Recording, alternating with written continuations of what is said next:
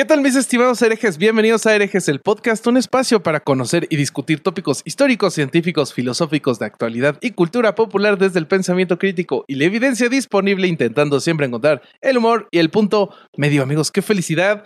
Eh, yo soy Bobby, su amigo personal, y hoy voy a comenzar una serie en este, en este espacio que se llama Bobby sostiene cosas de tamaño normal. Esta es una cerveza corona, este, junto a mi litro. ser. no, de 355 mililitros. Ahí está. De ese tamaño soy, por si tenía usted la duda. Eh, me acompañan mis coanfitriones, hermanos, amigos, abogados del diablo. Comenzando con Alejandro Vázquez Aspilicueta, el Vasco. ¿Cómo estás, querido amigo mío? Bien, bien. Estoy un día muy raro, un día muy extraño. Hoy se prendió fuego una de las líneas de, de distribución de la central eh, nuclear Atucha, una de las centrales principales eléctricas de Argentina, y el 60% de la población de Argentina quedó sin luz. Eh, más de No. 20 y pico millones de personas quedaron sin luz. Ahora parece que se está recuperando. No fue el caso, pero Larva, por ejemplo, a quien le mandamos un abrazo, estaba sin luz. Y no es un detalle menor que hoy hizo Uy, y en, en hoy verano, el culo todo 37, sudado. No. 37 grados hizo hoy y nos quedamos sin luz. Así que un día muy extraño, que seguramente va a ser recordado. Eh, pero más allá de eso, muy contento. El tema, me encanta el tema de hoy. ¿Sabes por qué me encanta? ¿Por Porque qué? Me, di- me di cuenta estudiándolo que En tu profundo estudio te, te diste cuenta. los cristianos, los cristianos, o sea, que yo no estudié cristianismo, ahora lo vamos a ver, pero eh, tenemos el bagaje. Para los cristianos todo gira alrededor de este tema y sin embargo en las otras religiones no tanto. No, O sea, no tanto. O sea, qué las otras, las otras religiones estaban más enfocadas en la vida que en el afterlife. Eh, Exactamente. Y es interesante. Así que nada, presenta al, al señor que no va a despedir. Al señor por mayor. favor. Sí, sí, mira. Esta la verdad es que no me acuerdo si ya la hice o no, pero es el Derek, el Derek Zulander de esta pasarela llamada Herejes el podcast. Yo ¿Qué pedo, cabrones? ¿Cómo están? No, sé si sí, pero a ver, este, Después de ciento tu- y pelos de episodios, no sé, no sé si ya lo habías dicho. En alguna de esas voy a repetir, pero a ver, échanos tu mejor mirada Blue Steel. Así.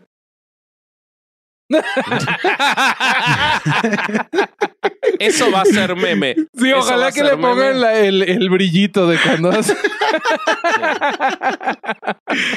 Oigan, pendejos, oye, fíjate que es el día de desgracias, cabrón, así como la, la planta esta valió madre, o no sé qué fue lo que dijiste que valió madre allá en Argentina.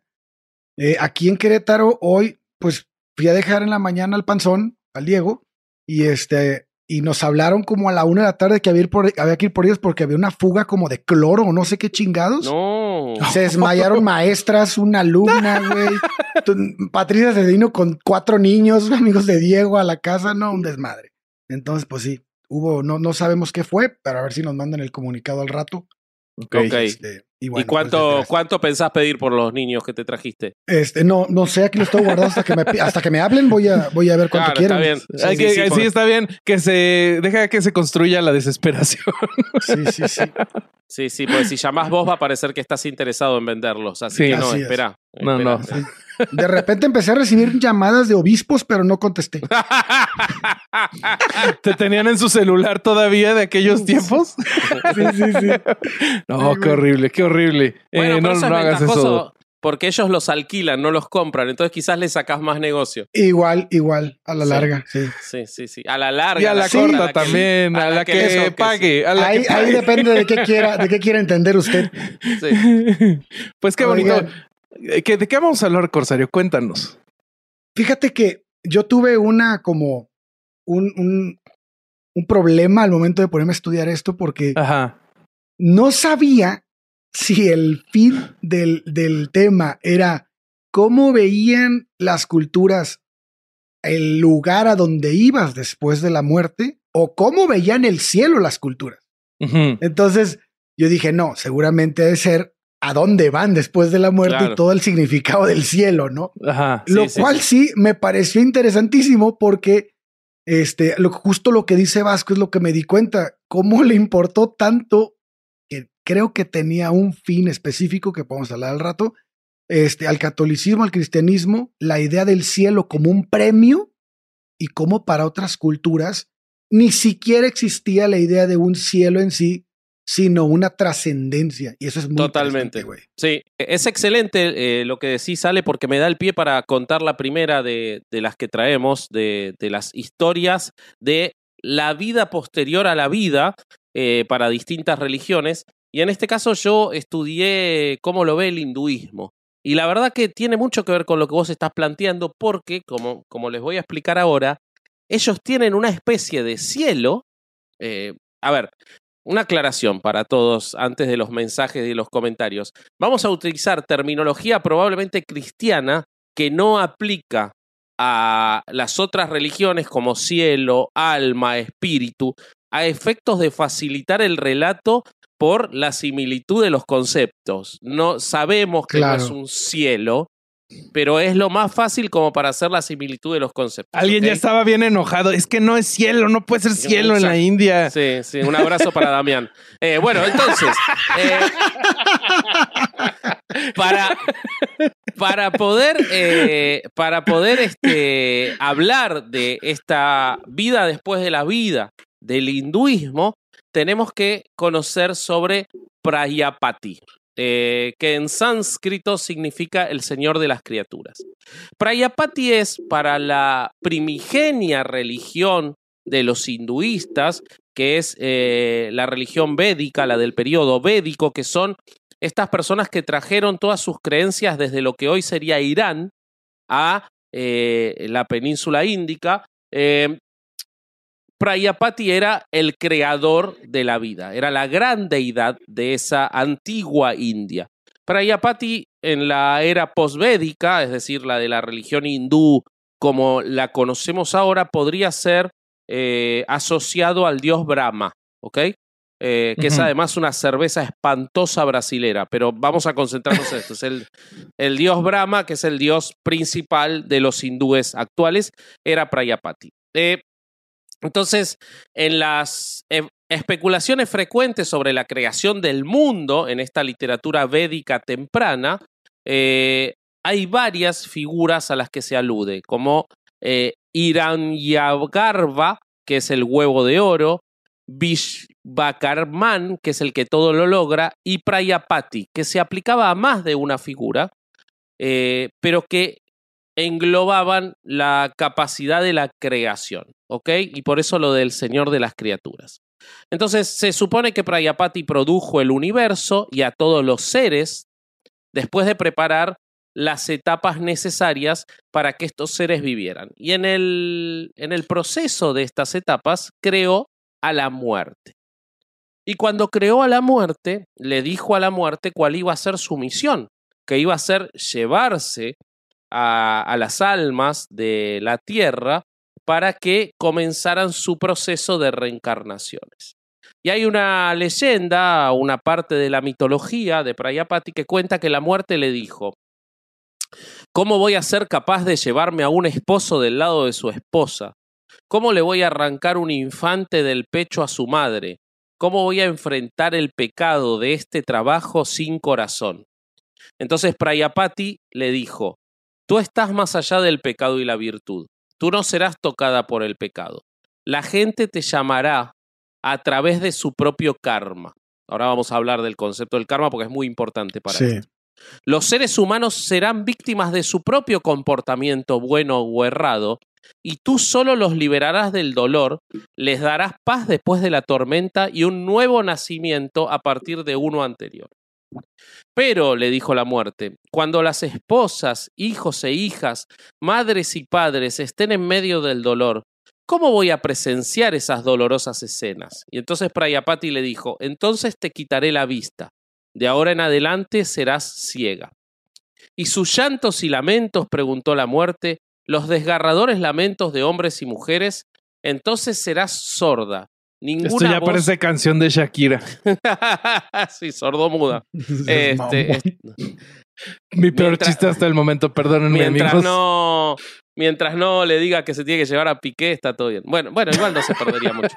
Eh, bueno, entonces, sus llantos y lamentos, le preguntó la muerte. Entonces serás sorda, ninguna voz llegará a tus oídos, le dijo Prayapati. Entonces, para el hinduismo, la muerte es ciega y sorda, es decir, no toma ningún elemento para hacer el juicio de valor. Los juicios de valor los generan las propias personas.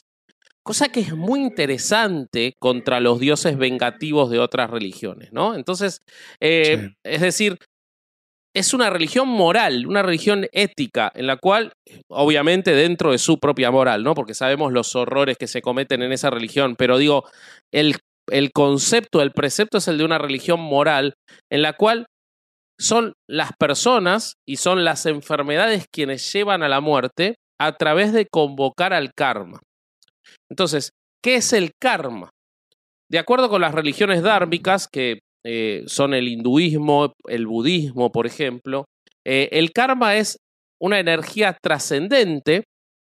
Esto, empiezo a leer esto y me acuerdo de invitados de Bobby a herejes. Es como que no puedo evitarlo, ¿no? ¿Cómo te No. atreves?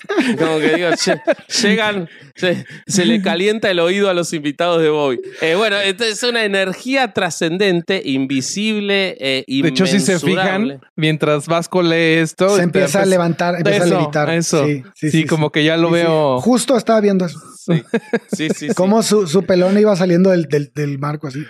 Bueno, una llega salía y otra entra. Sí, sí, claro. Porque no tra- No tenías que explicarlo, Bobby. No te- Por Yo, eso me eh, detuve. Empiezo, empiezo a imaginar los mensajes del corsario. Yo leo esto y el corsario escribiendo, este episodio nunca puede salir. Ah, ese fue un, fue un gran día. Sí la Invitamos al público. sí la sufrí. güey. Invitamos al público a que adivinen de qué estamos hablando. No es muy difícil. Sí. Eh, bueno, entonces eh, dice que eh, el karma es una energía trascendente que se deriva de los actos de las personas. Un concepto que en el, en el hablar habitual lo tenemos, la idea del karma, pero lo- esto se profundiza en que de acuerdo con las leyes del karma, cada una de las reencarnaciones de las personas, como sabemos en el hinduismo se cree en la reencarnación, queda condicionada por los actos realizados en vidas anteriores. Entonces, eh, esta creencia que es central de las religiones como el budismo, el hinduismo, el jainismo eh, y el espiritismo, por ejemplo, eh, tiene variaciones en las cuales el karma actúa de formas distintas. En el hinduismo en particular, eh, hay un acto que causa el inicio de un ciclo de causa y efecto, valga la redundancia. Entonces, nada tiene que ver con, con, cuestiones exteriores al hombre, sino que está vinculado con las acciones que lleva adelante o deja de llevar adelante. El karma explica los dramas humanos, como la reacción a las acciones buenas o malas realizadas en el pasado, y según el hinduismo, cada reacción es generada por el dios Lama. Eh, entonces, el karma, ¿qué hace? Hace que la muerte sea inocente en estos actos, ¿ok? Y como la muerte es inocente y el karma es el que nos determina, tampoco la muerte es el final de algo. Porque si la muerte te llevara a algo final cuando vos todavía tenés que corregir cuestiones de tu karma que no saldaste, de tu karma malo anterior, eh, sería injusto de acuerdo a los patrones morales de esta religión. Entonces, ¿qué ocurre con la muerte? Y ahí es donde vamos a- al, objetivo del el episodio. Dice que eh, la muerte te lleva a algo después, pero ese algo después tampoco es necesariamente definitivo y la mayoría de las veces, de hecho, no lo es. La muerte no es lo contrario a la vida en el hinduismo, sino que es lo contrario al nacimiento. Es decir, es un desnacimiento, porque te lleva a un estado intermedio antes de volver a nacer en otra reencarnación. ¿Ok? Pero, pero fíjate, fíjate qué qué interesante, güey. Cómo, cómo si bien el cristianismo y lo que vamos a hablar después no, no, no tiene como que el mismo fin de estas culturas, sí, sí se roba ideas como la de hay que morir para vivir, ¿no? O sea, Ah, bueno, sí. es, es, eso lo, lo plasman en, en su, en, su, en, su, en su ideología. Y, y, y es un refrito de un chingo de culto. Y estás hablando de los hindúes, o te voy a hablar de los sumerios que prácticamente pensaban pues lo mismo, güey. Claro. Claro, bueno, pero lo que vos decís en cuanto al cristianismo, ahora que estamos preparando el episodio sobre eh, el arte eh, medieval y, y las artes plásticas y el arte religioso, es impresionante cómo todo es choreado de otras cosas. Claro, o sea, ya hablar de sincretismo es quedarse corto, o sea, es plagio. El cristianismo es plagio. Sí, Todo es plagio. Creo que la única figura original es el Papa, ¿no? Es como, es, esa sería la única figura original. Todo lo demás es plagio. Y que Bueno, medio se parece al rey, ¿no? Ah, bueno, sí, en un, en un punto sí. Bueno, eh, entonces, ¿qué pasa? Eh, hay una liberación en el, en el hinduismo que se llama el moksha o, mukti, o mukti, eh, que es cuando se logra terminar con estos ciclos de reencarnación porque ya se logró sanear el karma malo y solo quedó el karma bueno. Pero ahora más adelante voy a explicar el moksha porque quizás sería algo parecido al cielo, aunque en realidad tampoco lo es. Pues a ver, tiempo. ¿El karma tiene dos versiones o el karma nada Hay más es karma una bueno y karma malo. Ah, yo pensé que era karma y dharma y que eran opositores los dos. No, no, no, no. El karma ah, es. cabrón. Sí, sí, sí. El karma puede ser buen karma o mal karma. Ah, ok. Eh, entonces, eh, los, para los hindúes, el alma, eh, el equivalente al alma, está atrapada en un cuerpo material, que es este el que tenemos. Te puede tocar el cuerpo perfecto del corsario o te pueden tocar estos dos escrachos, pero el alma está atrapada en el cuerpo. Eh, entonces, nuestra actividad nos obliga a volver a nacer en otro cuerpo, esto es el samsara, eh, para disfrutar las reacciones del buen karma de la vida anterior o padecer las del mal karma de la vida anterior. Mm. Cuando se logra llegar al moksha es cuando se logra liberar al hombre de estas ataduras del karma, se puede trascender este conjuro del samsara eh, y es el objetivo final del hinduismo. O sea, a ver, lo que, lo que siento que me estás queriendo decir es que aquí se originó la idea- estúpida idea de si te pasó algo malo o si al nacer eh, naciste con alguna dificultad o algo así, es porque algo estás pagando.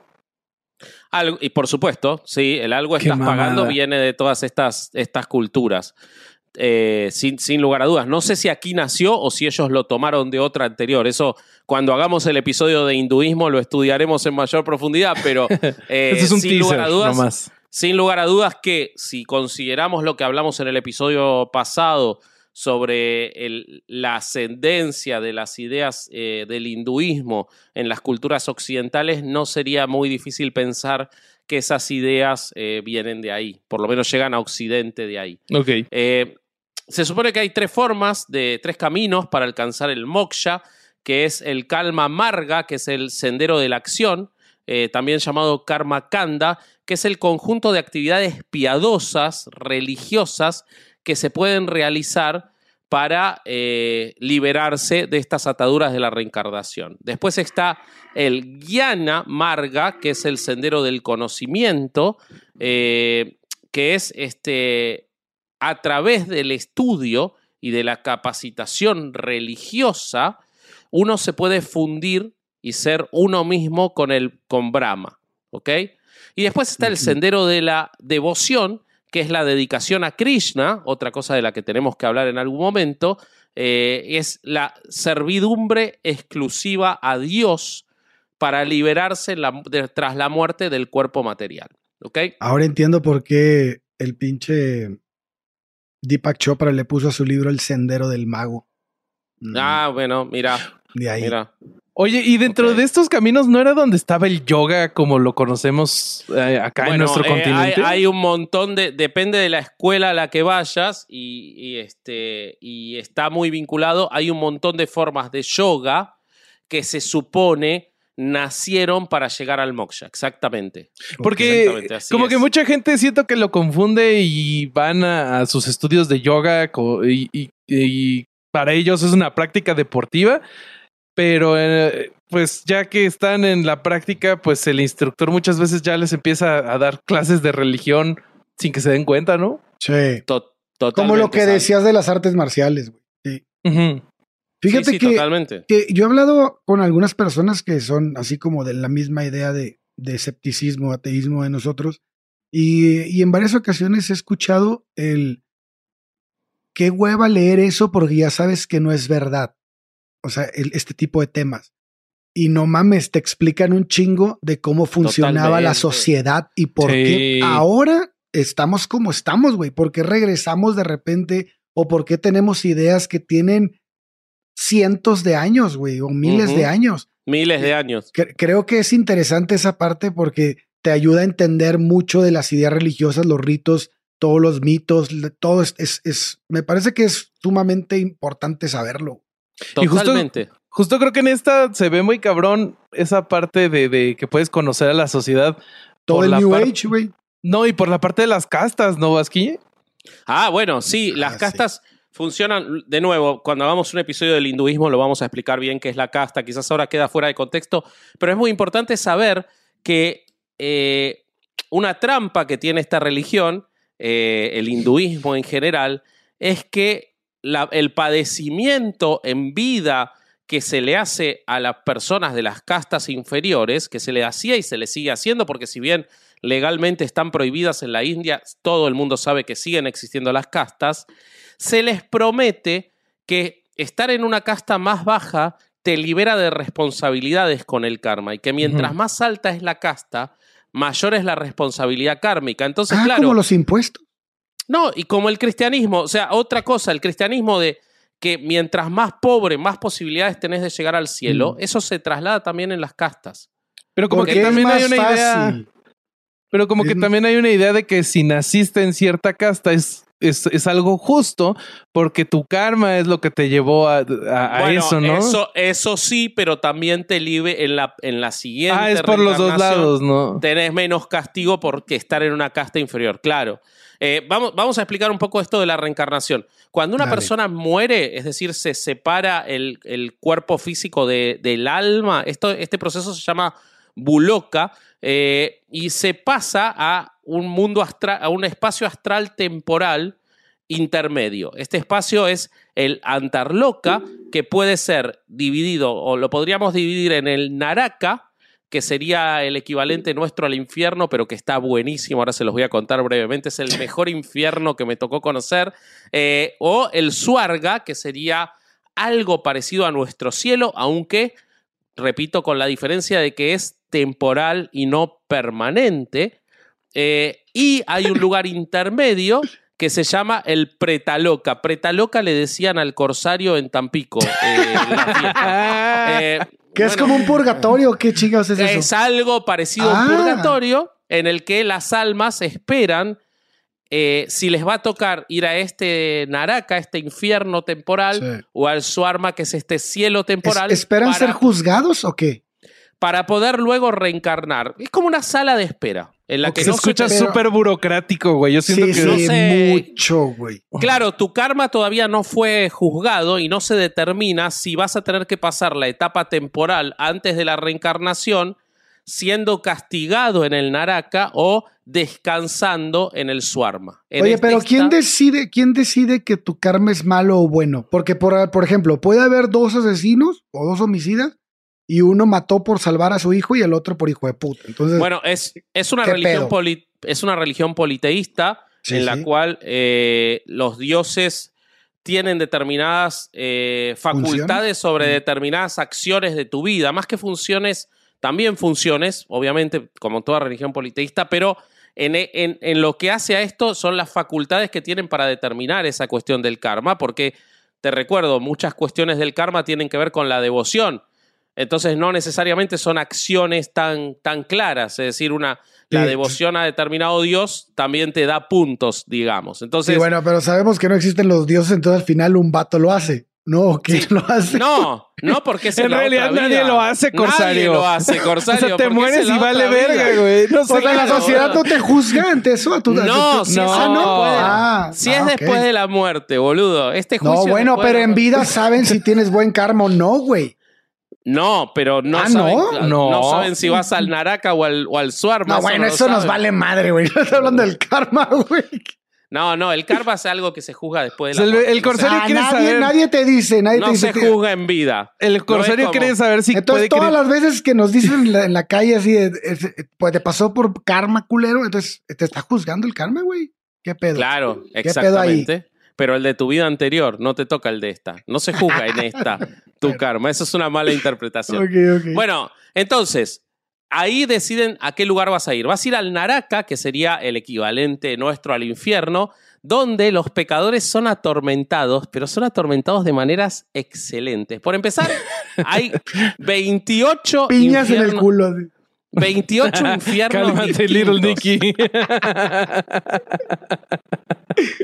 Güey, el Naraca se me hace como la calle de una favela en Brasil, güey. No, ¿por qué? No sé el nombre, güey. Se hace así como pinche nombre brasileño. Eh, Saludos a este, Brasil. Este naranja, no, no, no se escuchan. Entonces, hay 28 infiernos, de acuerdo con los textos, eh, en el Naraka. Y los que deciden cuál te toca son unos mensajeros llamados llamadutas, eh, que conforman una corte donde se analizan las virtudes y vicios para determinar a dónde te va a tocar ir. Es muy llamativo como pese a que, eh, repito, no es una situación permanente la de este infierno, sin embargo es lo que tiene mayor penetración en la cultura popular. De hecho, dicen que en los bazares y en las ferias de los distintos pueblos de la India se pueden encontrar eh, afiches con representaciones de los infiernos. Y por ejemplo, hay algunos porque eh, este infierno se maneja mucho por la ley del talión, ¿no? El ojo por ojo y diente por diente. Entonces, por ejemplo, para quienes hayan comido carne de animales en, en una vida anterior, eh, les va a tocar ser masticados en este infierno. O sea, los, los van a estar masticando en el infierno. Oye, y Eh, justo, eh, o sea, la, la reencarnación tiene que ver con lo de los comer animales. O sea, es algo de que te puedes convertir en una vaca y por eso no comen vacas. No, eso no sé, lo vamos a ver en el episodio de Perdón. hinduismo. Pensé que en La una de esas sabía. madre. Ya me voy a callar a la verga, disculpen. Eh, Pinche madre, güey. Güey, es que es una duda que tenía. Sí, pero las dudas no las puedes aventar así cualquier Bueno, momento perdóname. quieras, güey.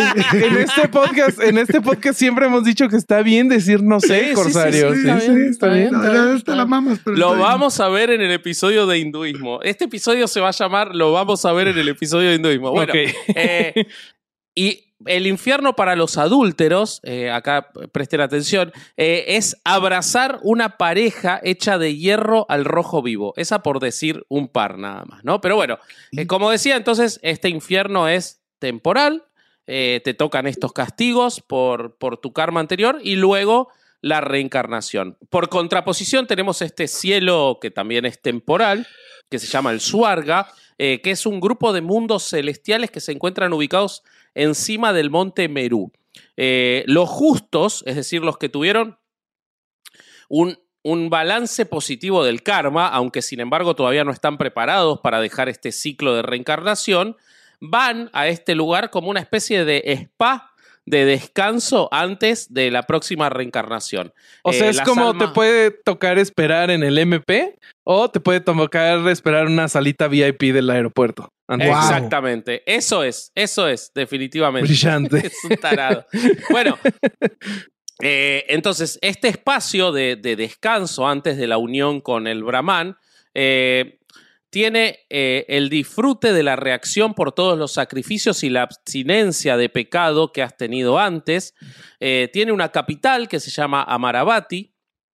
Su entrada es cuidada por los Airavata, que son elefantes del dios Indra, que es el principal de los Devas, que preside el Suarga. O sea, el dios Indra es el, el gerente general del salón VIP. ¿ok? Eh, esta estadía en este cielo, en el Suarga, no es eterna. Hay muerte en el Suarga. eh, y cuando ocurre esta muerte, se toca regresar para la próxima reencarnación. Ok. ¿ok? Bueno, este Mm. ciclo de reencarnaciones eh, termina y se logra llegar a él finalmente cuando se obtiene el moksha. Y el moksha da paso a algo que han escuchado mucho en términos, eh, eh, digamos, eh, filosóficos y también han escuchado literalmente que es el nirvana, ¿ok? Entonces, el nirvana, que huele como espíritu adolescente, es la unión con el uno. No, no, no pegó ese, ¿no? Pasó de largo. No debe de No, pegar no funcionó, no funcionó, no funcionó. A mí me gustaba, en mi cabeza me gustaba. este, bueno, eh, entonces, eh, este nirvana que está en el útero, ese tampoco. Voy a seguir, voy a seguir diciendo A cosas ver, de tú dale, tú dale a ver cuándo pegue. pega. Alguno va a pegar, sí. Bueno, eh, este nirvana, del cual el baterista era Dave Grohl, ahí tampoco, ¿no? No lo vamos a lograr nunca. El, el Corsair está intentando no reírse. O está No intentando sé. reír- no, reírse, no sé. qué. No. Bueno, este nirvana, que es un concepto que existe en otras religiones, como por ejemplo en el budismo, en el hinduismo implica la unión con el uno absoluto, con el Brahma. Entonces, el nirvana es un suceso de paz interior, eh, no es necesariamente un cielo, porque no es un lugar en el que se esté, sino que es el dejar todo, es la liberación del alma de todo padecimiento, de, toda, de todo sufrimiento, del ciclo de reencarnación. Es decir, es el final permanente, ahora sí, de la fusión del alma dentro del Dios. Es decir, pasar a ser parte del Dios. ¿Ok? Eso sí se Y parece es- un poco más ya al cristianismo, ¿no? Bueno, Esa esto parte. es el estado permanente. Sí, a- alguna interpretación del cielo del cristianismo, ¿no? Pero bueno, claro. este es el estado permanente del hinduismo, pero que sin embargo, como les decía, no es necesariamente el cielo Mm. de disfrute. Es decir, como que tienen dos etapas para llegar a lo mismo que los cristianos. O los cristianos hicieron un resumen, si querés verlo temporalmente. Claro. Así que bueno, este fue la historia del proceso. Una de la breve muerte historia los de- hindúes. Y Sí. qué bueno que Sí, no sí. era el episodio este de hinduismo. qué bueno que no. Después de 40 minutos a la verga hablando. Este, muy bien. Eh, Pero, yo les ¿qué voy a nos hablar. toca ahora? Yo les voy a hablar eh, un poquito de la idea de los sumerios. No, no les voy a platicar toda la cosmogonía porque ya la hablamos, ya hablamos de, de todo, de cómo funciona el cielo. O sea, la vos tierra pretendés para que ellos. la gente vaya a ver otros episodios en lugar de volver a Obviamente, contarles. Obviamente. Qué les- poco los- práctico. Los, Qué poco mando Si ya llegaron hasta acá, probablemente ya los escucharon. O sea, Sí, sí, sí. O quieren ir a otro lado más chingón. Entonces, de esta forma ir. perdemos al público nuevo. Les estamos diciendo que tiene que parar este episodio y escuchar otro. Está bien, Corsario, está bien. Sí, dale, sí, seguí así. Denle, denle. Sí, sí, sí. Eh, bueno, ¿en cuál era? ¿En el de los dioses? nacimiento Era, de los dioses. el ¿no? nacimiento de los dioses. Mormones. En Sí, mormones. mor- mor- en mormones. En mormones. Mm. Bueno.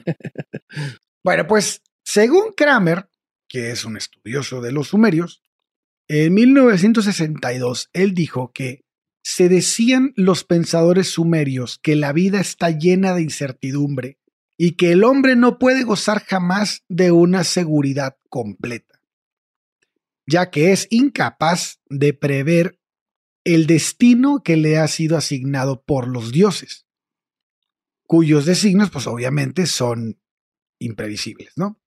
Después de la muerte, el hombre no es más que una sombra impotente y errabunda de las lúgubres tinieblas de los infiernos, donde la vida no es más que un miserable reflejo de la terrestre. Aceptaban como una gran verdad inmediata que el hombre había sido creado por los dioses únicamente para su provecho y placer, y que, por lo tanto, no podía considerarse como un ser libre. Para ellos la muerte era el premio reservado a una criatura que ya eh, que no podía ser inmortal, debido a que los dioses eran los únicos que eran inmortales, en virtud de una ley trascendental e ineluctable. Entonces, tenemos un pesimismo cabrón de los sumerios, ¿no? O sea, como que ellos... Pues es que, güey, imagínate, los, los dioses los hicieron para que los ayudaran a construir sus naves, güey. Ah, sí, claro, claro. Claro, Eric. Von Daniken. Este, sí, güey, pues es que esos güeyes tenían como la forma de, de, de vivir para ellos era servir, ¿no? Toda su mitología era la servidumbre hacia los dioses. Y, y este, y, y- y fincaban toda su cosmo- cosmogonía de esa manera. Entonces, pues los sumerios de alguna forma, para mí, fueron los creadores del infierno, güey. Ok. Porque, pa- porque para ellos la, vivir al, al momento de morir era simplemente pasar. O sea, lo chingón para ellos era la vida. El, al morir te andabas errante entre, caminando entre tinieblas. Yo después de tu pregunta sobre quién juzgaba el karma, estoy preocupado de que creas que el infierno lo crearon de verdad. O sea, Sí, me es que veo es como- verdad. ¿No sabías que es verdad? Sí, sí, sí, sí. sí. Eh, pero seguí, seguí adelante, por favor. No, pues nada más. Ya está. ah, bueno. Sí, porque la, la idea de los sumerios en cuanto al cielo es más para explicar cómo fue la creación del mundo, no tanto para, para poner un lugar hacia donde tenías que ir. Y es que aquí nos ayuda mucho a entender cómo se fueron creando los mitos para todas las culturas antiguas. El, el- el ser humano tenía, ya hemos hablado de esto, tenía diferentes formas de donde se cree que pudieron haber comenzado estas ideas. Y la primera es la muerte, ¿no? Sabían que, su cuerpo era perecedero y que en algún punto iban a morir. Y, eso los mandaba a la chingada, ¿no? Los hacía inventar cosas para poder trascender dentro, después de la muerte. Y otra, ot- otra, ot- otra forma en la que podían trascender o que era importante para ellos era el orden social. El orden social era importante porque el lugar en donde tú nacías y te desarrollabas, el que velaba por ti, el que te daba de comer, el que te cuidaba, y que tú en, tu adultez ibas a hacer lo mismo por él, pues había nacido antes que tú y iba, iba a vivir después de tu muerte. Entonces, este, la idea de trascender dentro de este círculo y seguir los ritos y seguir las ideas y seguir el camino hacia un lugar bueno, que es lo que, es lo que ponía cada cultura, pues era muy interesante. Por eso pienso que el tema de hoy lo es, ¿no? Es, no, eh, no es que todos, eh, la idea fundamental de esto no es que todos al momento de morir vayan a algún lugar, sino que las diferentes formas de ver la muerte para cada Claro. cultura y hacia dónde iban. Ok. Era tan interesante que estudiaste cinco minutos de, de- de Sí. contenido. Es que Sí. está- sí, se, se No, nota sí tu está muy bueno. Me gustó No, sí, mucho. está buenísimo, me está gustó buenísimo. mucho tu, tu resumida explicación, querido Corsario. ¿Qué Sí, sigue, compensaste, compensaste mis Después 40 de que minutos. hablaste 40 minutos, tenía que hablar por eso. 15. Sí, sí. Eh, Si no, Bobby no cristianismo. Cristian- Cristianismo, me suena esa, me suena esa. Eh, religión. sí, sí, pero hay que, hay que repasar por si de casualidad aquí de alguien no fue criado dentro de una familia o cultura eh, cristiana. Vamos a, eh, compartirles estos conceptos y a los que sí, pues vamos a refrescarlos. Eh, en el catolicismo, el concepto que, que se vive después de la muerte es la resurrección, no reencarnación, no te, no te conviertes en otra cosa. Esto lo podemos ver desde la resurrección de Jesús. La resurrección de Jesús, como lo vemos en los diferentes evangelios, es con todo y cuerpo. En el catolicismo y Y algunos. qué cuerpo, ¿no? Ah, mamadísimo, hijo de su puta madre. a la verga. Sí, Sí. sí, sí. sí. Sí, este, eh, eh, eso, eh, sobre todo por Pablo, podemos leer que si eh, eh, resucitas es con todo y cuerpo. Entonces, si estabas mamado, si estabas gordo y resucitas y te vas al cielo es con todo y tu cuerpo. Por eso decía hace ratito que en esto podía ser diferente eh, a, a ciertas partes del cristianismo, porque en algunos sabores sí te vas con todo y tu cuerpo. Ahora, en el cristianismo tenemos la idea del juicio final. O sea que eh, llega Dios y dice, se les acabó su fiesta, hijos de la chingada, y uno por uno te empiezan a pasar y este, a leerte tu cartilla de conducta, a ver si te portaste bien, si te portaste mal. Si te toca castigo, te toca premio. Entonces el castigo que hay, amigos míos, es el infierno, que contrario a la, a la creencia popular, en la Biblia no, normalmente no es como lo vemos en la cultura pop, ¿no? O sea, este infierno dantesco con este, diferentes torturas. O sea, sí, sí, hay algo de fuego y, y humo y así, pero ya la parte de la tortura y que esto ya viene eh, de una etapa más, más moderna. Ok. Y- igual que el infierno, este, existe otro lugar que es el purgatorio, que es eh, un lugar donde se limpian los pecados. Entonces, si no vas tan sucio, te pueden limpiar un poquito y si pasas al cielo. Y no sé si recordarán que este, esta parte de la doctrina ha tenido muchos cambios, porque al principio, bueno, hace, hace un rato se decía que si nacías y no eras bautizado y te morías, vámonos al purgatorio para siempre. O este, si te suicidabas, creo que era directo al infierno, purgatorio. No me acuerdo de eso, la verdad. Pero purgatorio. Es, es muy interesante eso eh, para mí. Siempre me llamó la atención desde el plano eh, burocrático administrativo, ¿no? Porque depende sí, está de la bien época, gris te, esa área. te tocaba o no te tocaba, ¿no? Entonces, me, imagino los que estaban sentados ahí y otros que pasaban de largo, ¿no? Y, a- y- ah, no, y a mí por qué no, lo dijo el Papa. Yo, Vos- me vos- imagino a alguien sacando, esperando. sacando un amparo por no retroactividad de la ley. Chiste para abogados, hecho por Sí, un sí, sí, mercadólogo. en el cielo y en el infierno, este, y en el purgatorio, según el catolicismo, tenemos vida eterna. O sea, si te toca algo chido o algo feo, es para siempre y te jodiste. Em, esto, esto a mí me, me hace que, que me cuestione. O sea, ¿qué delito hay que, eh, que conlleve un castigo para siempre? O sea, para que te castiguen para siempre tendría que ser injusto el sistema, ¿no? Pero bueno, esa es, mi, mi pregunta. Bueno, pero está, está construido en otra época. Sí, sí, sí, totalmente. Y bueno, eh, los cristianos creen que deben de hacer acciones buenas, pero no las deben de hacer para recibir una recompensa que sería el cielo, sino solo deben de hacer estas acciones buenas porque son buenas. Aunque la consecuencia de estas acciones buenas eh, siempre va a ser el cielo, algo muy kantiano, ¿no? Que Kant se dio cuenta después.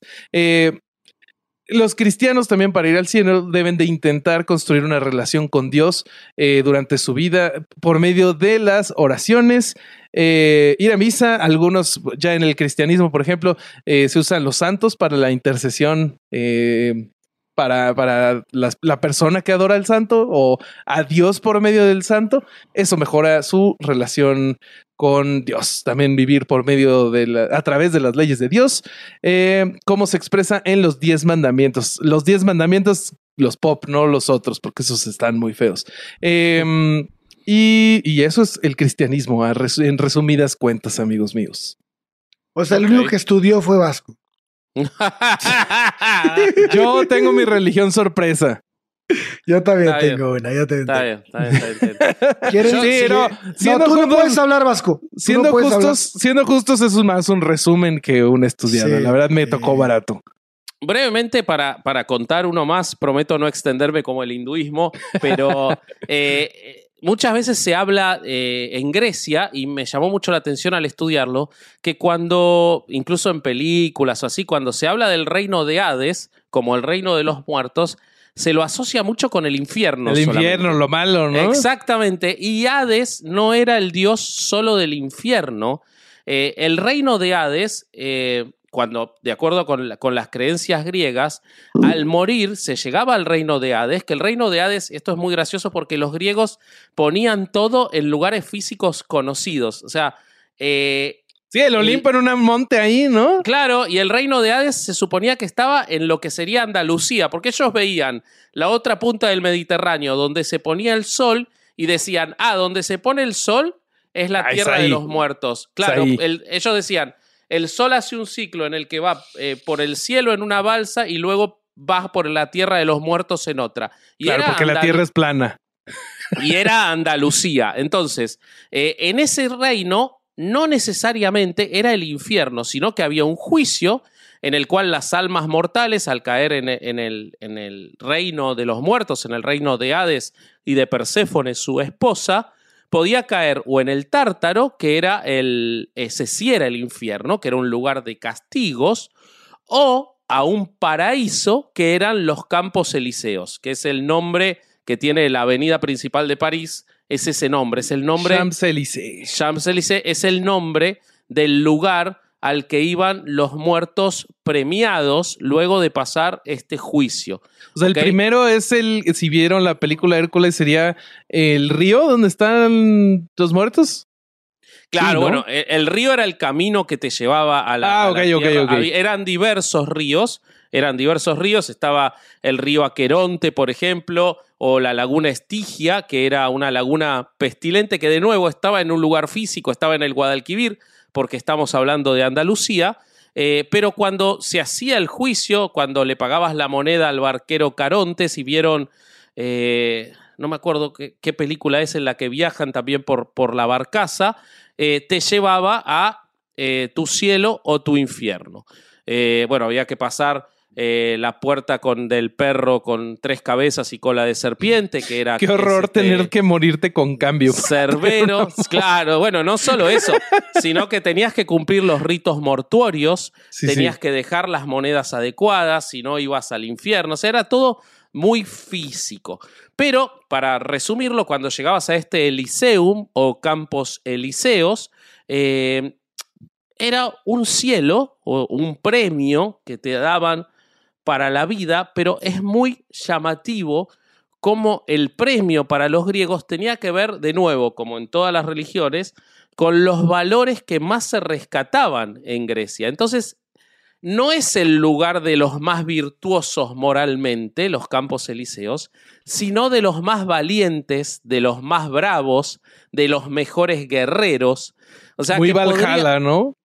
Exactamente. Podría ser que tus acciones en la vida hayan implicado matar a otros, hayan implicado quizás lo que en otras religiones se consideran pecados, pero sin embargo, como las, las, lo que se valoraba y sobre todo para sus dioses era el valor, era la, la lucha, era la valentía, ese era el lugar al que iban los... eh, e- ese era, ahí, eh, eh, ay, ahí iban al campo Eliseo quienes hubieran cumplido con estos valores. En cambio, los cobardes, los que no habían tomado decisiones valerosas en su vida, los que no habían eh, sido importantes para su familia, iban al tártaro que era el infierno. Bueno, en, en este campo Eliseo básicamente se tenía derecho a una eternidad feliz, rodeada de la máxima dicha, era un lugar de extrema belleza natural, física, o sea, de, de- la belleza era visible, de hecho hay imágenes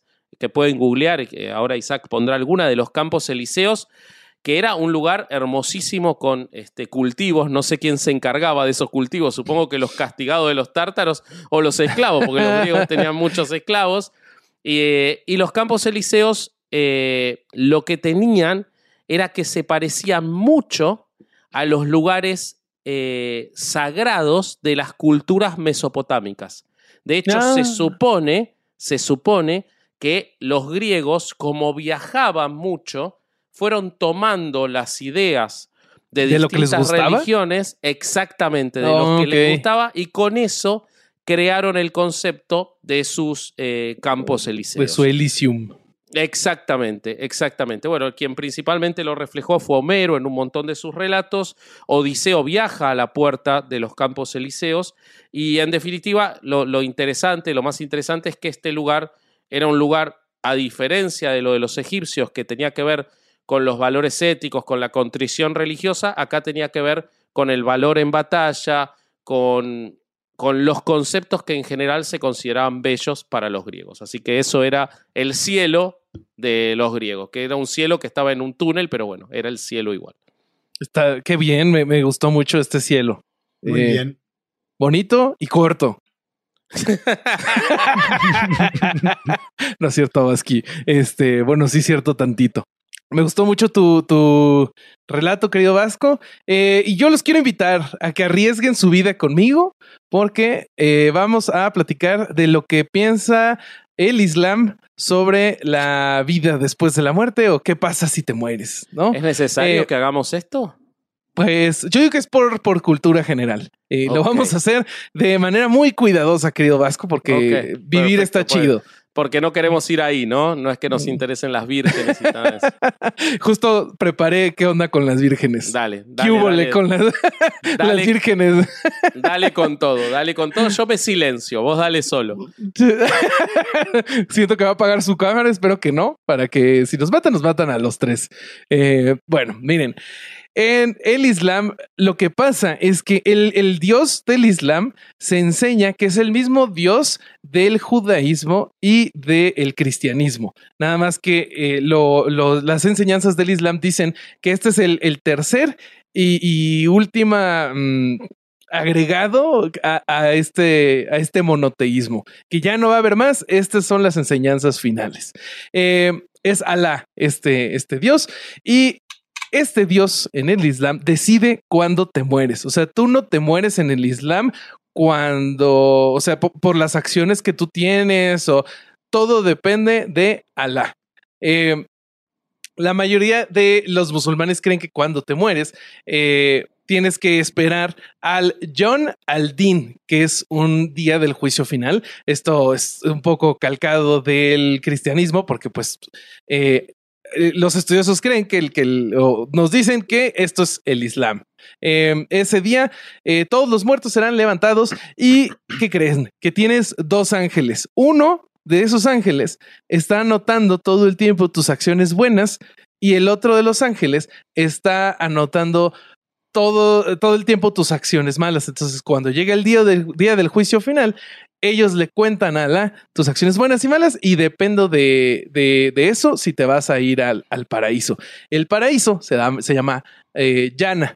El Yana es, es descrito de muchas formas, pero en una de ellas es un jardín de eh, felicidad interminable eh, y como el hogar de la paz. Eh. Los que han, han hecho malas acciones se van al Yahanam y es eh, un lugar de sufrimiento físico y espiritual. Para, Eh, ¿Y hay, hay algún criterio general, digamos, eh, de cuáles serían buenas y cuáles serían malas acciones? Porque eh, Sí, sí, hay un criterio, un Ok, criterio general. Sí, sí, para allá vamos, para allá vamos. l- lo que también pasa es que Alá es un Dios mm, muy misericordioso, entonces no todas las acciones malas van a ser castigadas. Incluso ahorita vamos a ver que hay ciertas acciones buenas que compensan las acciones malas y que te pueden hacer llegar al, al paraíso eh, por medio del perdón de Alá.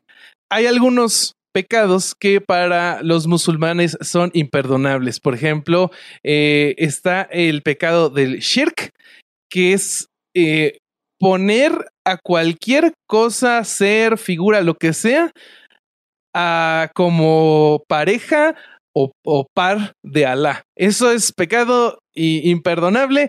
Te vas al Jahannam directito y sin escalas. Eh. Acá mientras o sea- estamos hablando, Isaac está poniendo una serie de imágenes de Alá. Eh, y de. Y de, este, y de, y de es broma, ¿verdad? Y de, y de Superman para comparar. No, no, no. Pero si las pone fue Isaac, no fuimos Sí, nosotros. fue Isaac. Isaac. Búsquenlo. Isaac es el que hizo. bueno, una, otra de las descripciones de este jardín de felicidad dice que la gente que logre llegar al cielo va a estar sentada en sillones llenos de joyas, eh, se permanecerán eternamente jóvenes, eh, tomarán vino de, de fuentes y. Y comerán comida fina todo el tiempo. Esto sí, la verdad es que no lo entendí porque según entiendo, los musulmanes no pueden tomar alcohol. Entonces, no sé qué pedo con eso, la verdad. Eh, as- asumo mi, mi culpa. Em, también a lo mejor eh, no pueden, no pueden en, el- en la vida de la tierra porque es un premio de Dios y entonces hay que esperarlo ahí. Estoy especulando, digo. Pero tampoco pueden tener siete vírgenes en vida y sí la pueden tener en el cielo, entonces, o 70, no sé cuántas son. Quizás tiene que Eh, ver con eso, son cosas. Si tienen la lana, sí pueden. Sí. sí, eso es muy triste, pero en muchos países árabes eso sí se vale. Entonces, También Híjole. tomar alcohol, ¿eh? También tomar alcohol. ah, bueno, Yo me acuerdo cuando fuimos a Marruecos con mi, con mi familia, eh, estábamos comiendo un cordero y el, eh, era como un cordero que lo cocinaban en, el ba- en la tierra y comía mucha gente alrededor. Estoy hablando 20 personas. Y mi papá pidió vino y el guía era musulmán y no podía tomar vino y le pedía escondidas. Tipo por abajo que le sirviera. No mames. Sí, o sea, sí, es como sí. una barbacoa así, con un en hoyo Sí, en el piso. Exactamente, sí, riquísimo, Yo- riquísimo. Yo en Bélgica una vez vi, una vez, como si hubiera ido un chingo de veces. Cuando fui a Bélgica una vez, este, vi en una tienda de chocolates a una familia musulmana que estaba comprando para, para pues, ellos, ¿no? Y llevarse a su casa. Y estaban muy preocupados preguntándole a la cajera de la tienda si cualquiera de los chocolates tenía alcohol. Claro. Pero muy, bueno, supongo que eran musulmanes más ortodoxos, pero a ellos sí les preocupaba mucho. Pero bueno, ya, ya como vieron, el, el- la creencia de la muerte, eh, alrededor de la muerte en el Islam es central. Y muchos musulmanes creen que en realidad uno solo viene a la vida por un corto tiempo para prepararte para lo que sigue después. Y aquí es donde vienen los cinco pilares del Islam, que son eh, formas en las que uno se puede acercar a irse al, al cielo musulmán o irse a la verga. Ok. La primera. la primera es el Ser Shahada. piloto de avión. Ah, qué mamón, güey. Ah, pero tienes que No ser es muy. necesario aprender a aterrizar. Ah, qué mamón. Pero necesitas buen tino. No, no, mira. Shahada es eh, la declaración de fe y de creencia en Allah. Eso está Tanto bastante. tiempo cuidarnos para morir así. Luego sigue Salah, que es eh, rezar. Ah, cinco- jue- juega bien cabrón ese, ese güey. Mohamed, sí. bueno, pues su apellido es, eh, significa la oración. Esta oración se debe de realizar cinco veces al día eh, viendo hacia la Meca. La siguiente es Saká, que es un acto de eh, oración también, eh, que significa donar un porcentaje de tus riquezas a la caridad. Eh, luego sigue Saum, que es el, el ayuno. Y por último, el Hajj, que es esta peregrinación hacia la Meca. Esta peregrinación no es obligatoria. Una vez en tu vida, ¿no? Sí, pero solo si tienes los medios económicos para poderlo hacer. O sea, no, si no vas a la Meca porque eres muy pobre, todavía te, te puedes salvar. Pero sé que Pero tienes que demostrar ser muy pobre. Sí, tienes Y que hay- llevar con tus recibos, güey, y decir, güey, no me alcanza, no puedo. Pero Perdón, hay Vasco. muchas asociaciones de musulmanes que ayudan a gente a que pueda completar el viaje. Gente que Sí, no tiene recursos. es que eso sería, por Que ejemplo, los ayuden a tragar, cabrón, en lugar de eso. No, eso sería Prioridades son prioridades. Eso sería el saca, lo de donar una parte de tu riqueza hacia eh, la caridad. Eso sería una obra caritativa. Entonces, eso te ayuda a irte al cielo. El cielo donde puede o puede que no seas recompensado con algunas vírgenes. ¿No? Y, ahora sí, ¿qué hubo con las vírgenes en el cielo?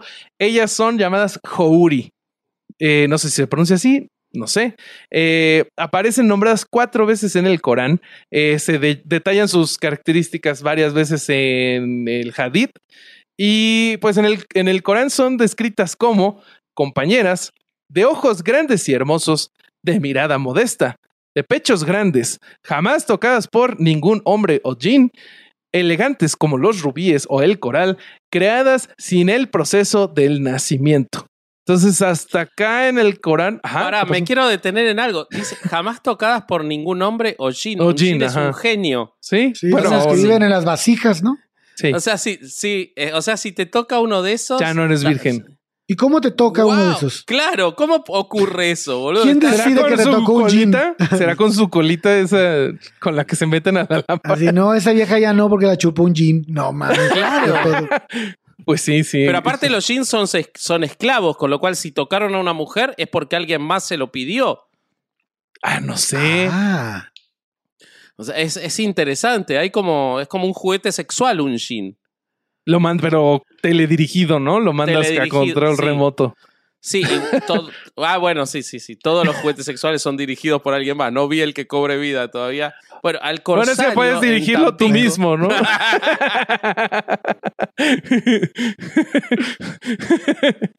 bueno, en el, en el hadith eh, podemos ver que también son descritas como transparentes. eh, transparentes. A la verga, no sé. Transparentes. Transparentes. Sí, transparentes hasta la médula de sus huesos, eternamente jóvenes, sin pelo, excepto por sus cejas y su cabello. Y si son cabeza. transparentes.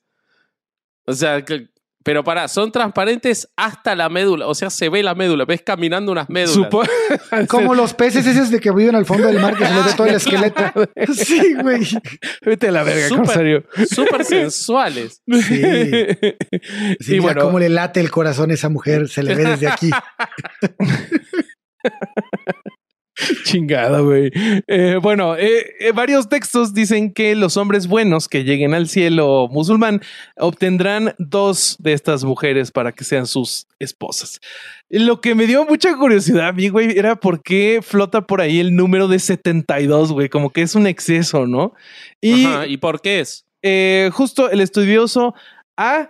Tirmidhi, verga, es dificilísimo este idioma, cita al, al profeta Mahoma que la paz sea con él y chingue su madre el que diga lo contrario, diciendo que la recompensa más pequeña para aquellos que lleguen al cielo será una morada con 80 mil sirvientes y 72 houri. Pero, Ah. pero, eh, algunos creen que la cadena de narraciones de esta cita es débil, pero por otro lado, en el libro de las virtudes del yihad, en el capítulo 25 sobre las recompensas del mártir, podemos leer que el mensajero de Alá, que la paz sea con él, chingue su madre el que diga que no, eh, hay seis cosas eh, que gana alguien que es un mártir. Eh, lo primero es que es perdonado de todo con la primera gota de sangre que derrama. Eh, se le muestra su lugar en el paraíso. Eh, es protegido de cualquier castigo de la tumba. Eh, es protegido del más grande terror. Se es coronado con la dignidad. Sus gemas, esto está muy extraño, sus gemas son mejores que el mundo y lo que está dentro de él. Y es, Sus gemas son mejores que el mundo. siento que es un, algo que tiene que ver con sus huevos. Sí, está hablando de los huevos. Está hablando de los huevos. Sí, sí, sí, sí, sí. Pero cuando No. dice que, no va a estar sujeto al más grande terror, dijiste, Sí. güey, es un mártir, güey. Se- lo llevó a la Sí. verga en un punto. O sea, el Pero más grande terror ya pasó. güey. No, Pero no, No, viste que arra- arranca diciendo, sí, estoy todo de acuerdo con Alejandro, arranca diciendo que eh, derramar la primer sangre le perdona los pecados. Sí, sí, sí, sí. Eso o sea, es, tremen- es muy fuerte, boludo. Muy sí, o sea, si tú eres un es mártir, un mensaje duro y de directo. acuerdo a- a, a- a esto, o sea, si eres mártir y sufriste un poquito en el nombre de Allah, tus pecados son perdonados. Eso es lo que dice esta cosa. Y bueno, y, sigo.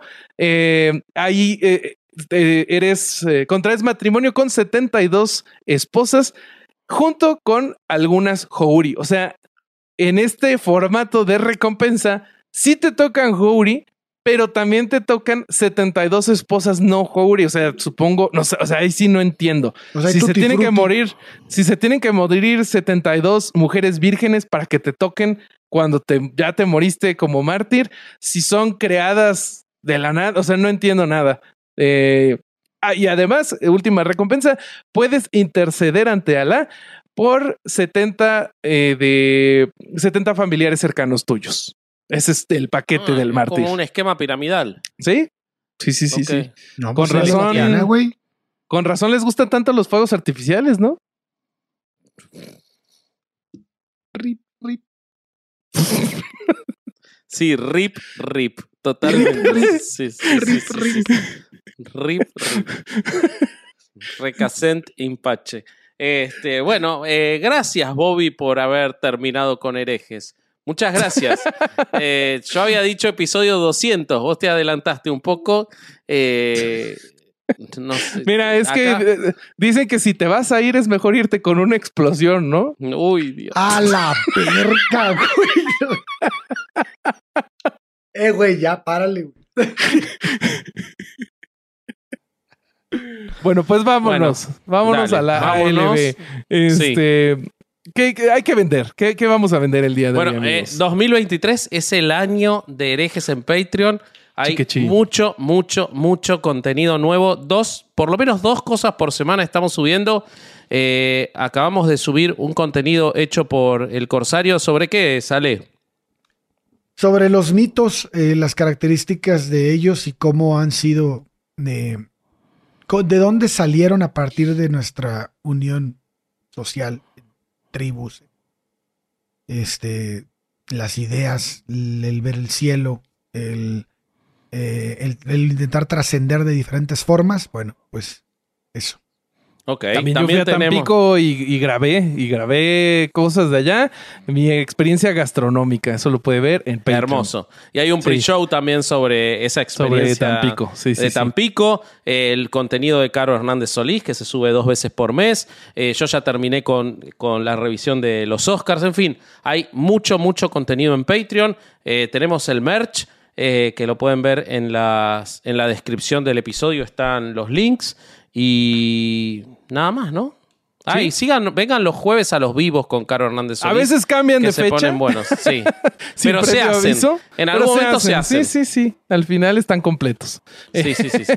Y redes sociales, estamos en todos lados como Herejes Podcast o Herejes el Podcast. Y nosotros somos. ¿qué- ¿Quiénes somos, Corsario, en redes sociales? Pues herejes el podcast en todos No, lados, güey. individualmente, puñetas. Ah, eh, Bobby.hereje, Vasco.hereje y Corsario.hereje. Eso. Bueno, vámonos. Vámonos porque este fue otro domingo de no ir a misa y escuchar Herejes el Podcast. Adiós. Bye. Casero Podcast se hace audio. ¡Chavos, banda!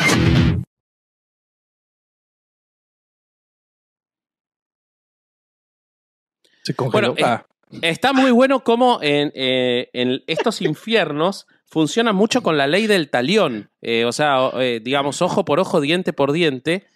¿Qué pasó? ¿Qué pasa, imbécil, güey? ¿Qué Vasco se quedó leyendo y tú? Se congeló. Bueno, el chile no era tan chistoso, güey. Y aparte era Pero antes, me dio, era antes. de pero me dio risa, estúpido. ¿Qué quieres que haga, güey? Pinche corsario, güey. Dale, dale, de nuevo. Voy de nuevo, voy de nuevo, Isaac. Bueno, Bueno, ya. vamos de nuevo. Este, voy a poner una marca. Corsario, a ver, volteame a ver. Serio.